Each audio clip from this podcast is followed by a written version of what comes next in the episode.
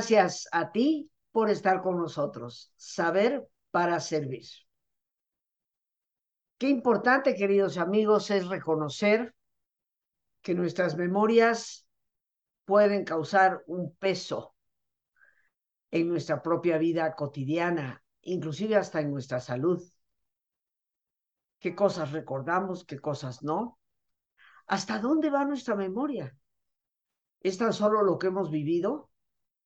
¿O puede también contener parte de lo que nuestros ancestros han vivido también?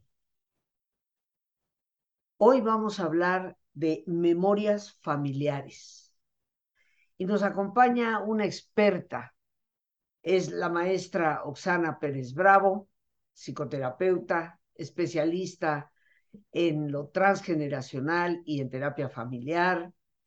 Hoy nos va a dar mucha información importante, porque yo creo y siento, ella me corregirá si, si digo algo inapropiado, que esas memorias que a veces sin darnos cuenta que las traemos pueden causar un peso en nuestra vida y cobrar algo de nuestra felicidad. Oxana, muchas, muchas gracias por estar aquí con nosotros. Me da mucho gusto volvernos a reencontrar, que hayas aceptado nuestra invitación y que nos hables de esto, memorias familiares. Al contrario, Rosita, muchas gracias por tu invitación. Para mí siempre es un gusto compartir contigo. Y sí, hoy tenemos este tema que, como bien dices, tiene mucho que ver con nuestro bienestar y con nuestro presente. Em, como, como tú sabes y como aquí en el programa lo hemos compartido en otras ocasiones, eh, en la análisis transgeneracional trabajamos mucho con la historia familiar. Y la historia familiar se construye a partir de las memorias, las memorias de nuestra familia, las personales y también las de todos los que formamos parte de ese sistema familiar. Eh, y es muy importante conocerlas, pero sobre todo saber cuáles son sus características, Rosita, porque yo de pronto en el trabajo, en la consulta, eh, empezamos a hablar de la importancia de la historia, de cómo esa historia se hace presente, afecta nuestra felicidad, nuestro bienestar, va permeando nuestro futuro y de pronto las personas se emocionan y van a preguntar y de pronto llegan muy confundidas con muchas versiones, con contradicciones, con diciéndome, ¿y ahora qué hago con todo esto? Porque mi tía dice que pasó tal, pero mi abuelita dice que no es cierto, pero el tío Chuchito dice otra cosa. Entonces, me pareció que era importante platicar de cuáles son las características de la memoria familiar, cómo se va recogiendo los hechos que fueron importantes para la familia a través de las generaciones. Porque lo que buscamos en lo transgeneracional justamente es eso, que atraviesa durante varias generaciones y llega hasta nuestro presente tan vivo como si hubiera pasado ayer, aunque hayan pasado 100 años. Entonces, em, yo creo que lo principal que tenemos que saber de las memorias familiares es que son reconstrucciones y no reproducciones fieles del pasado. Porque a veces pensamos que como allí estuvo mi abuelita, ¿no? En, eh, en la ocasión en la que la familia tuvo que cambiar de lugar de residencia, si mi abuelita fue testigo y estuvo allí el día que eso se discutió en familia, lo que dice mi abuelita es una reproducción fiel de ese pasado. Pero de pronto puedo olvidar que a lo mejor mi abuelita tenía cinco años y entonces su capacidad de retener ese hecho es una. A lo mejor la abuelita tenía 14, 15 y no quería dejar amigos. Entonces, lo que va a recordar de ese hecho es otra cosa. Tal vez era adulta y entonces estaba preocupada porque no iba a poder estar cerca de los papás y a lo mejor ella se tuvo que quedar en ese lugar. Entonces, lo que ella va a recordar es una cosa muy distinta. Entonces, dices que no son Perdón, dices que no son reconstrucciones. Son reconstrucciones, pero no reproducciones. Ah, perfecto. Entonces, reconstruimos a partir de lo que a nosotros eh, nos, nos mueve o nos conmueve, de nuestra experiencia sobre eso, sobre ese hecho que estamos viviendo. Por eso pone el ejemplo de que no era lo mismo tener 5 que tener 14, 15, que ser adulta, ¿no? La manera en cómo ese mismo hecho me va a tocar es completamente distinta. Y esto, esto explicaría, perdón, Oxana, pienso en la gente que nos escucha y, en mí misma, esto nos explicaría el, el, por qué a veces dos, tres, cuatro hermanos hablan de un evento que los cuatro vivieron al mismo tiempo y cada quien lo relata de una manera diferente. Por supuesto, por supuesto. Y es importante saber que todas las versiones son válidas y todas las versiones tienen una parte de verdad, porque cada experiencia es subjetiva. Y no se trata de buscar la verdad con mayúsculas cuando reconstruimos la historia de nuestra familia, sino de conjuntar las experiencias individuales. Saber que, por ejemplo, un cambio de residencia a un hermano lo tocó de una manera, a otro hermano le significó otra cosa, al otro otra y al otro otra. Y no es que ninguno sea una mentira o que alguien no se acuerde bien. Lo único que sucede es que la memoria es subjetiva. Y ahí es cuando hablamos de los testigos. Pero también tenemos que recordar que estas memorias son selectivas porque cuando pasan de generación en generación, pues cuatro hermanos van a contar cuatro versiones a sus hijos y esos hijos a sus hijos y esos hijos a sus hijos. Entonces, si nosotros estamos cuatro generaciones después y vamos con los tíos, pues claro que tenemos cuatro versiones distintas. Y a lo mejor en algunas de esas versiones va a haber una información eh, que pueda ser como un hermano lo vivió como algo terrible, porque entonces tuvo que dejar a sus amigos y fue una pérdida terrible para él. A lo mejor para otro hermano fue como si nada sucediera, ¿no? Porque estaba muy chiquito y entonces pues no, no le significó como mucho cambio. Y entonces si descendemos de uno o de otro, a lo mejor ese hecho se cuenta mucho, como la vez que el abuelo se cambió de casa y entonces yo perdí mis amigos, o del otro lado puede ser que ni siquiera se cuente, porque las memorias familiares son selectivas y se selecciona lo que es importante para la familia, lo que significa un cambio importante para la familia, o lo que se considera como algo ejemplar para la familia. Ejemplar por lo aceptable, ejemplar por lo rechazable. Eh, pensando en otro ejemplo, a lo mejor se recuerda mucho la vez que un tío eh, jugando perdió una casa, porque la apostó y entonces se perdió ese bien que era una casa familiar. Es un hecho que se va a recordar como un ejemplo de lo que no se debe hacer.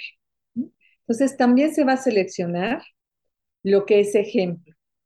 Se selecciona el cambio importante, se selecciona lo que es ejemplar y se selecciona lo que permite sostener la identidad de la familia. Por eso las memorias son selectivas tenemos que recordar que la historia familiar, en sus cambios, va a agregar cosas nuevas, pero en sus permanencias va a cuidar la identidad de la familia.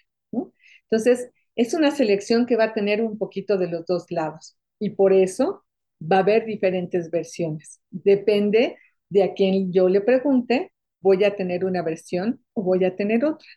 Si recuerdo que no busco la verdad, no importa todas las versiones me van a dar una riqueza sobre lo que ha sucedido en mi familia. Una tercera característica de las memorias familiares es que son fragmentadas. Hay partes poco claras y hay muchos huecos. Hay muchos huecos en la historia familiar. No podemos pretender que sea como un discurso de corrido, estos huecos a veces son de personas, a veces son de hechos, a veces hay periodos que no sabemos qué pasó, ¿no? Hay personas que se sabe que existieron, pero a veces ni su nombre sabemos. Si hacemos nuestro árbol genealógico, podemos decir, bueno, pues seguramente el abuelo era Rodríguez porque mi papá es Rodríguez, pero quién sabe cuál era su nombre porque no sé más nada de él. Ah, hay hechos que también se desconocen por ejemplo, pues migraron, pero quién sabe por qué. De pronto se cambiaron de lugar de residencia y a veces no se sabe por qué eh, hubo esos cambios. Los huecos siempre son muy importantes. Los huecos puede ser porque no hubo nada importante que rememorar, nada ejemplar, nada importante, nada que significara un cambio, o puede ser que se decidan olvidar ciertos hechos porque a lo mejor generan vergüenza, porque a lo mejor no se consideran apropiados y es mejor como dejarlos en el olvido. Y allí surgen los secretos. ¿Mm? Sentí que ibas a decir algo, Rosita, no. Ok. Bueno, entonces, los huecos tienen como estas dos vertientes. O no pasó nada importante en ese periodo, o pasó algo que fue vergonzoso, que mejor se prefiere olvidar y que entonces se convierte en un secreto. Esa sería una tercera característica de por qué las memorias son, este, son reconstrucciones y no reproducciones, son selectivas, son fragmentadas. La cuarta característica es que las memorias se actualizan. Obviamente, de quien lo vivió, cuando se lo cuenta a sus hijos, pues va a contar una cosa, esos hijos a la siguiente generación le va a agregar o le va a quitar, a la siguiente generación, pues va a haber más agregados o más omisiones.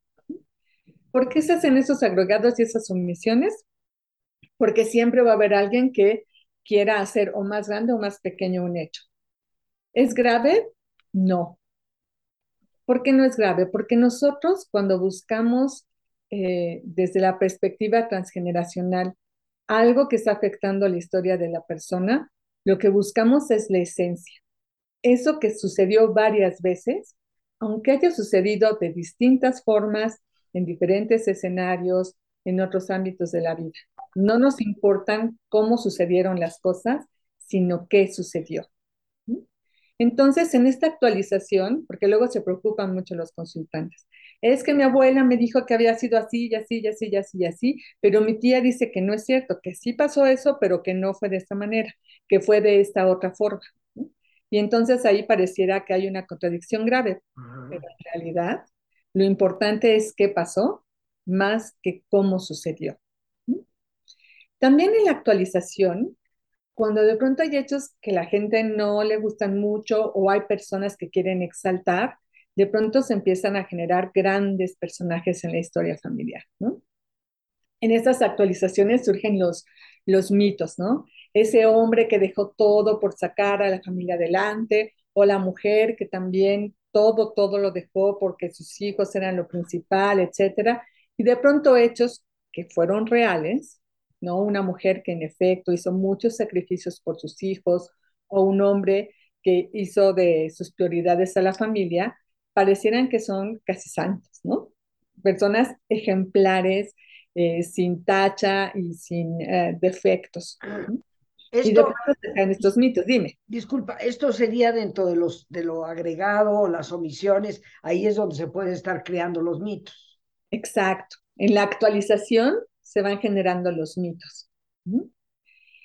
Y de pronto, si son personajes muy importantes para la familia, cuando por otra rama de la familia alguien recuerda, pues sí, el abuelo fue muy entregado a la familia, pero pues también le gustaba la fiesta, ¿no? De pronto puede ser así de, no, ¿cómo?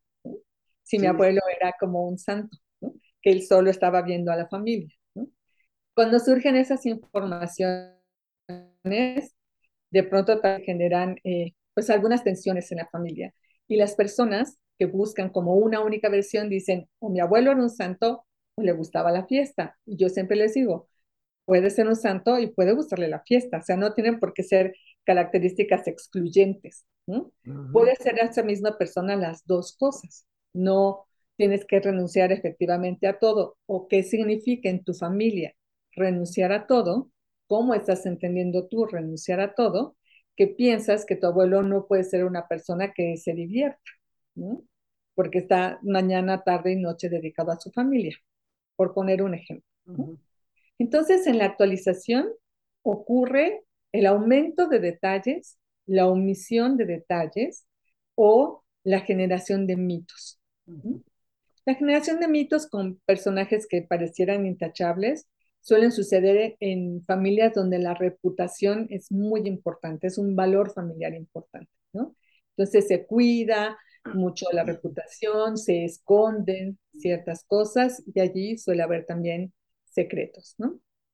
Bueno, esa sería nuestra cuarta característica. Este, esto de los secretos, ya nos habías dicho que a veces porque eh, pueden ser fragmentadas las memorias, huecos en la historia de los hechos, las personas, eh, se decide como olvidar, eh, eso no lo quiero recordar, un mecanismo de defensa psicológico.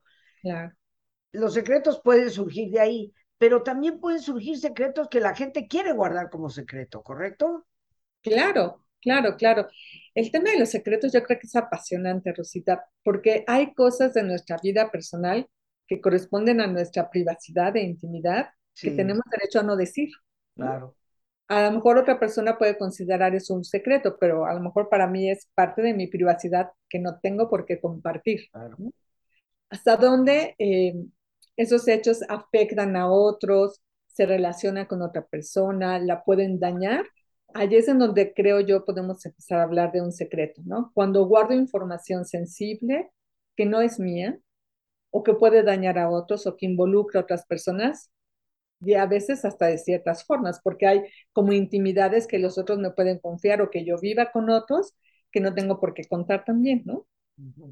Pero si la familia considera que hay hechos o personas vergonzosas, es cuando suele ocultar. Claro. Porque eso no quiere que se Porque la familia va a cuidar que sus miembros eh, puedan tener la mayor posibilidad de éxito de acuerdo con sus aprendizajes.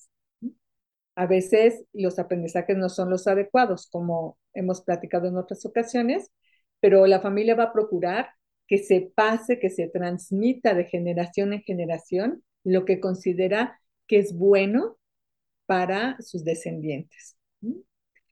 Entonces, hasta ahí llevamos cuatro.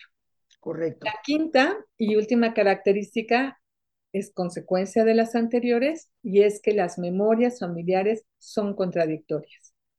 Y está bien que lo sea. Entre la actualización, la subjetividad, la selección que se hace, todo esto hace que haya, como vimos en el ejemplo que tú mencionabas de los cuatro hermanos, que haya distintas versiones. Y que haya distintas versiones habla de la riqueza de las experiencias. Como decíamos desde el principio, no debemos buscar la verdad, ¿no? Como con mayúsculas o la versión última sobre los hechos del pasado, sino aceptar esta riqueza de subjetividades, de formas de vivir un mismo hecho. Y lo más importante desde el consultante es con cuál yo me siento más identificado, con cuál resueno más, porque esa versión es la que entonces me está tocando a mí en términos de una lealtad familiar con algún ancestro. Entonces, de todas las versiones, el criterio real de selección es con el que yo me siento identificado o la que más ruido y más rechazo me genera, ¿no? Porque allí estoy teniendo una reacción, una relación con esa memoria. Y por eso es importante juntar todas las versiones y no tratar de discriminar cuál es verdad y cuál es mentira. Entonces, esas serían esas cinco características importantes de las memorias familiares que me parece importante que si queremos curiosear en la historia de la familia, que desde mi punto de vista es esencial, porque sí nos explica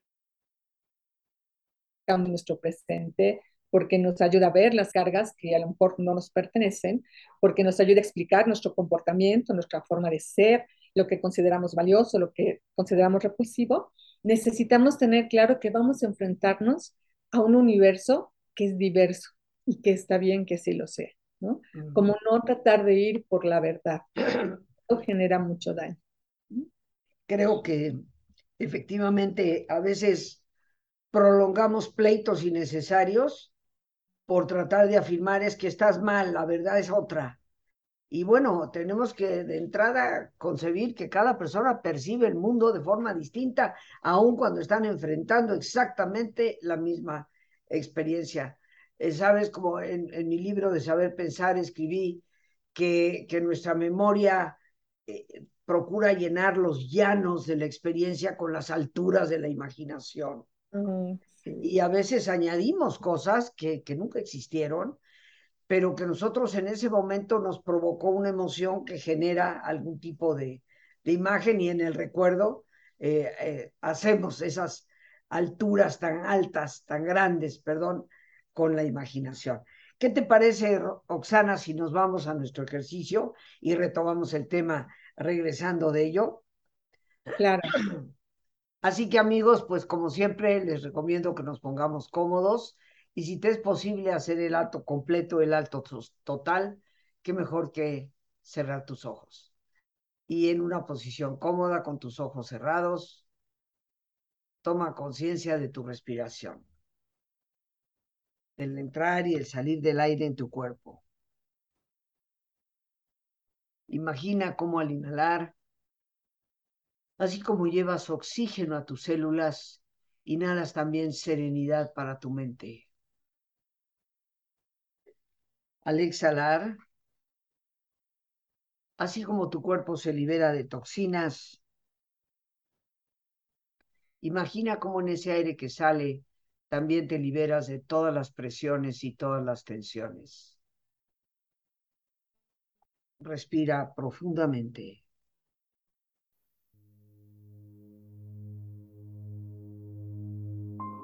y relaja tu cuero cabelludo. Todos los músculos que cubren tu cabeza.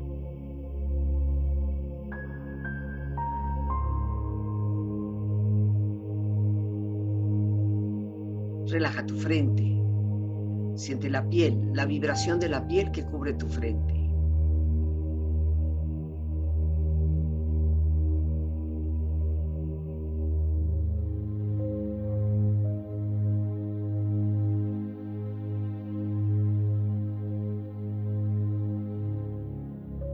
Relaja tus párpados, los tejidos que rodean tus ojos.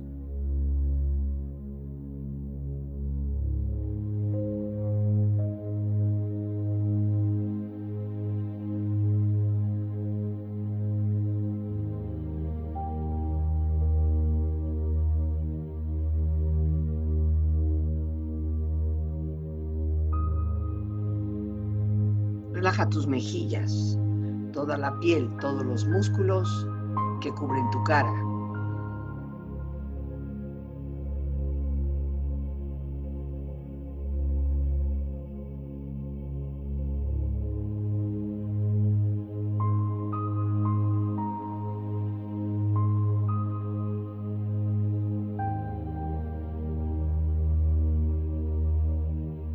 Relaja tu cuello y tu garganta. Siente su flexibilidad, equilibrio, balance.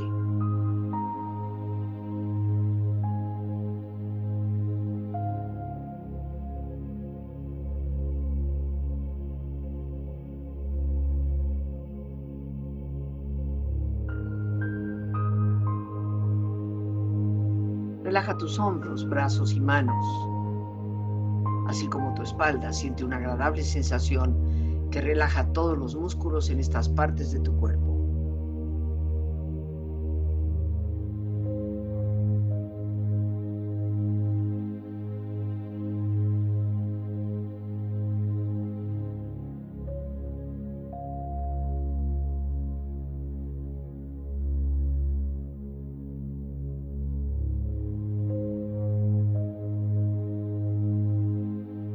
Relaja tu pecho exterior e interiormente, relajando todos los músculos, imaginando a todos tus órganos internos funcionar rítmica y saludablemente.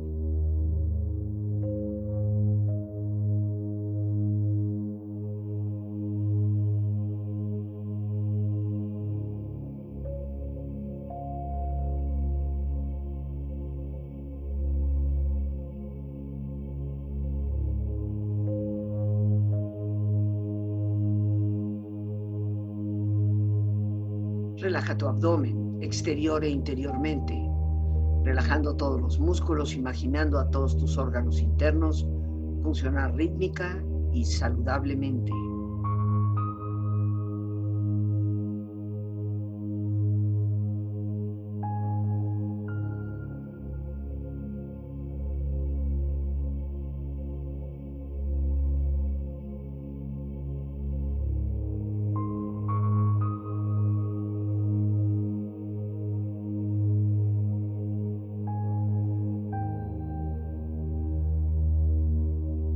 Relaja tus muslos, tus rodillas, siente la piel, la vibración de la piel que cubre estas partes de tu cuerpo.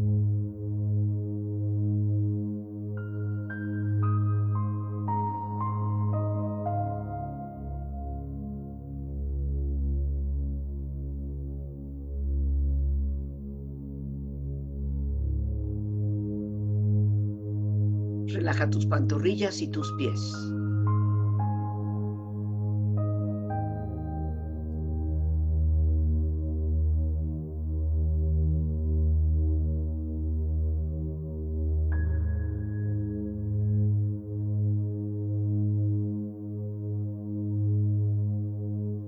Con tu cuerpo profundamente relajado, proyecta en tu mente la imagen de un lugar ideal para el descanso Imagina los colores, los sonidos, los aromas.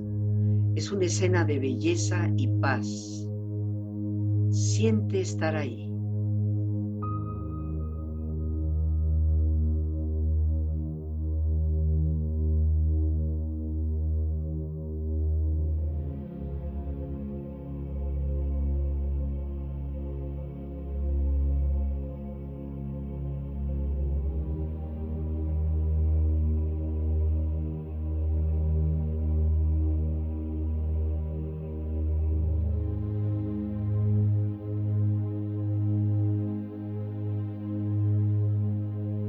Cuerpo relajado y tu mente serena, reflexiona.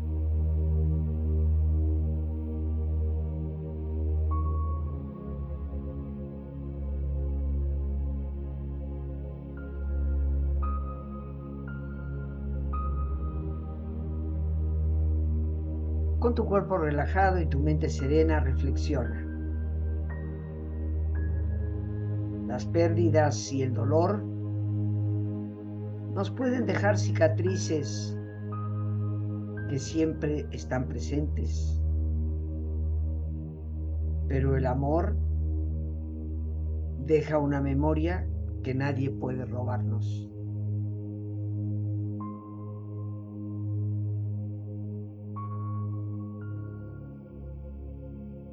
La vida no es lo que uno vivió, sino lo que uno recuerda y cómo la recuerda para contarla.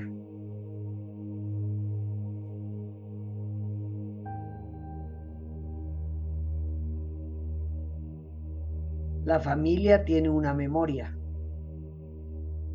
Lo que de ella sale a la luz es un regalo para nosotros.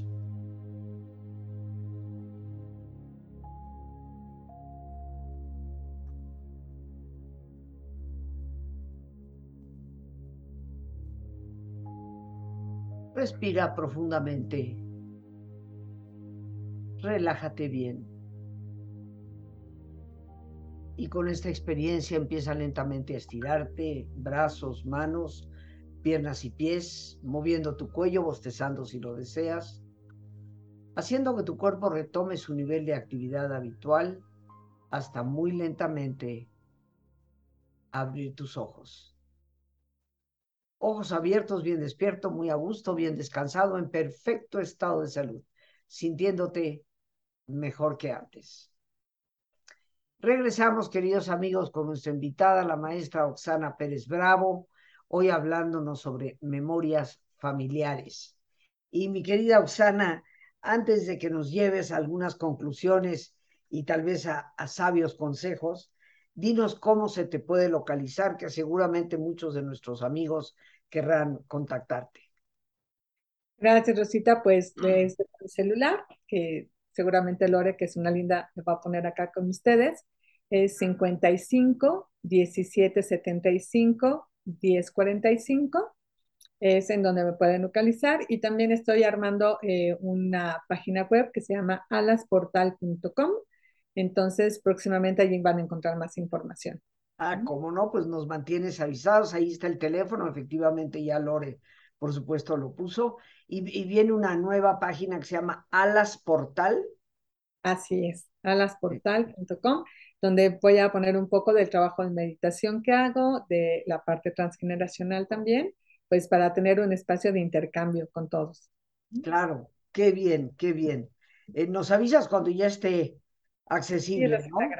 Para que Claro que lo podamos hacer. Y me encantaría desde ahora, te estoy comprometiendo, Oxana, me encantaría que hiciéramos un programa exclusivamente sobre los secretos, Perfecto, Rosita, sí. porque es un temazo. O Es un sea, tema en los secretos, como tú dices, todo el mundo tiene derecho a la privacidad, pero hay ciertas cosas que tienen que ver con el todo de la familia y que hay cierta gente que lo reserva como en secreto y, y se mueve algo allá adentro que aunque la otra persona no lo sepa, hay algo que no, que no checa, que no, que no calza, ¿no? Entonces me encantaría. Okay, Claro que sí, con todo gusto. Perfecto. Y bueno, ahí sigue el teléfono estando, gracias Lore. Y cerremos este tema tan hermoso que nos has traído de memorias familiares, nos has dicho de las características, son reconstrucciones y no reproducciones, son selectivas, eh, pues de acuerdo a lo que la persona puede sentir como importante, como ejemplar, son fragmentadas porque hay huecos en la historia de los hechos, de las personas, de las circunstancias, o a veces decidimos olvidar y hay fragmentos que no están. Eh, hay una actualización porque le vamos agregando, vamos omitiendo o vamos creando mitos y a veces son contradictorias. Así es. Y todo esto, que es la fuente de la historia eh, familiar, es muy importante conocerlo. Mi consejo es, hay que conocerlo porque tenemos que ser conscientes de que somos producto de esa historia, producto de todas esas memorias y a la vez somos generadores de nuevas memorias. Cuando uno toma conciencia de que somos seres históricos y lo vemos desde ese punto de vista, somos generadores de historia y productos de ese pasado. Y ese pasado nos nutre, por supuesto, a veces ponemos más el ojo o el énfasis en lo que nos limita, en los patrones en los que estoy metido, en que si ya me enfermé, en que si no puedo obtener tal y cual cosa, pero también es una fuente de nutrición y de crecimiento con la que necesitamos también tener gratitud. Porque como tú decías, Rosita, ¿no? La familia nos da lo principal, que son las armas para enfrentar la vida, salir adelante y vivirla. Siempre va a buscar en esas memorias que pasen los aprendizajes más valiosos de nuestros ancestros con los que ellos pudieron enfrentar la vida de manera exitosa.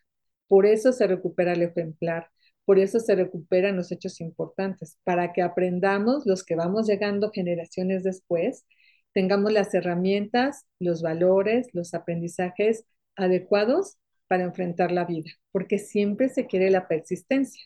¿no?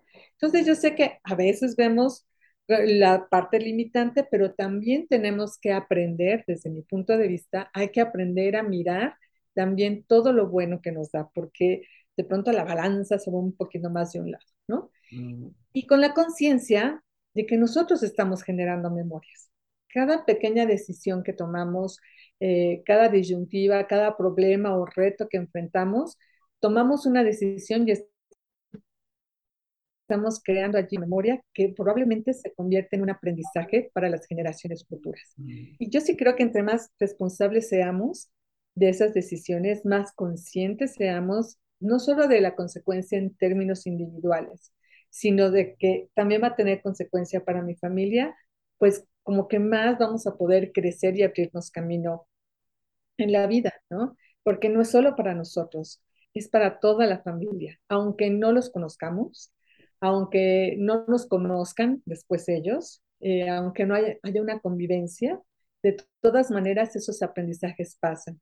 Pasan en dichos, pasan en las frases que siempre nos dicen, pasan en los valores con los cuales somos educados. Entonces, constantemente estamos recibiendo esa información que es, por supuesto, para nuestro crecimiento, es para que podamos enfrentar la vida de manera mucho más exitosa. Entonces, la invitación es conserven las memorias, búsquenlas, encuéntrenlas y no quieran armar como una historia coherente y consistente, ¿no?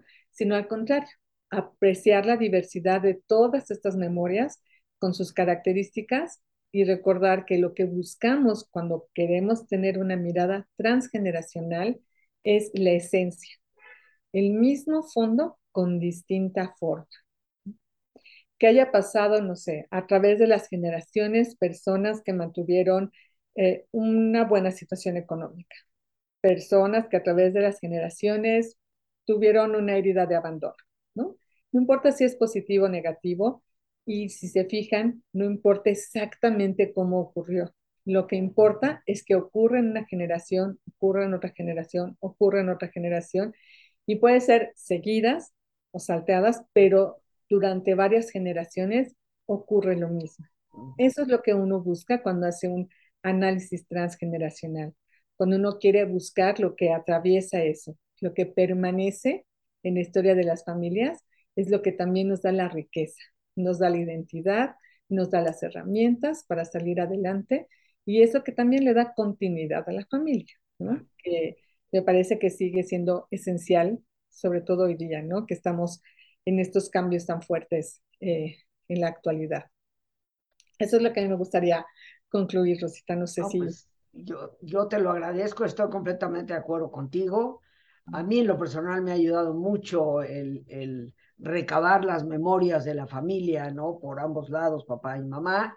Eh, ha enriquecido mi vida enormemente. Y, bueno, en cuanto a, lo que para muchas personas se convierte en una necesidad de hacer un análisis transgeneracional, mi, mi más profunda recomendación para Oxana Pérez Bravo, para las personas que deseen, que deseen buscarla, ¿no?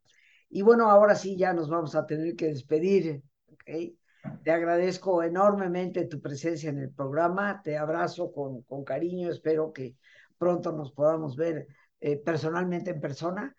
eh, y gracias. Y ya quedas conminada a hablar de los secretos en un próximo programa. Con mucho gusto, Rosita. También te dejo un abrazo y un saludo para todos. Muchas gracias. Gracias a ti.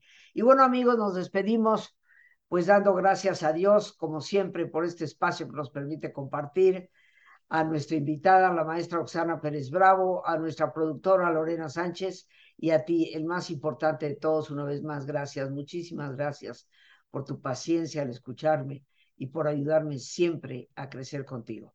Que Dios te bendiga.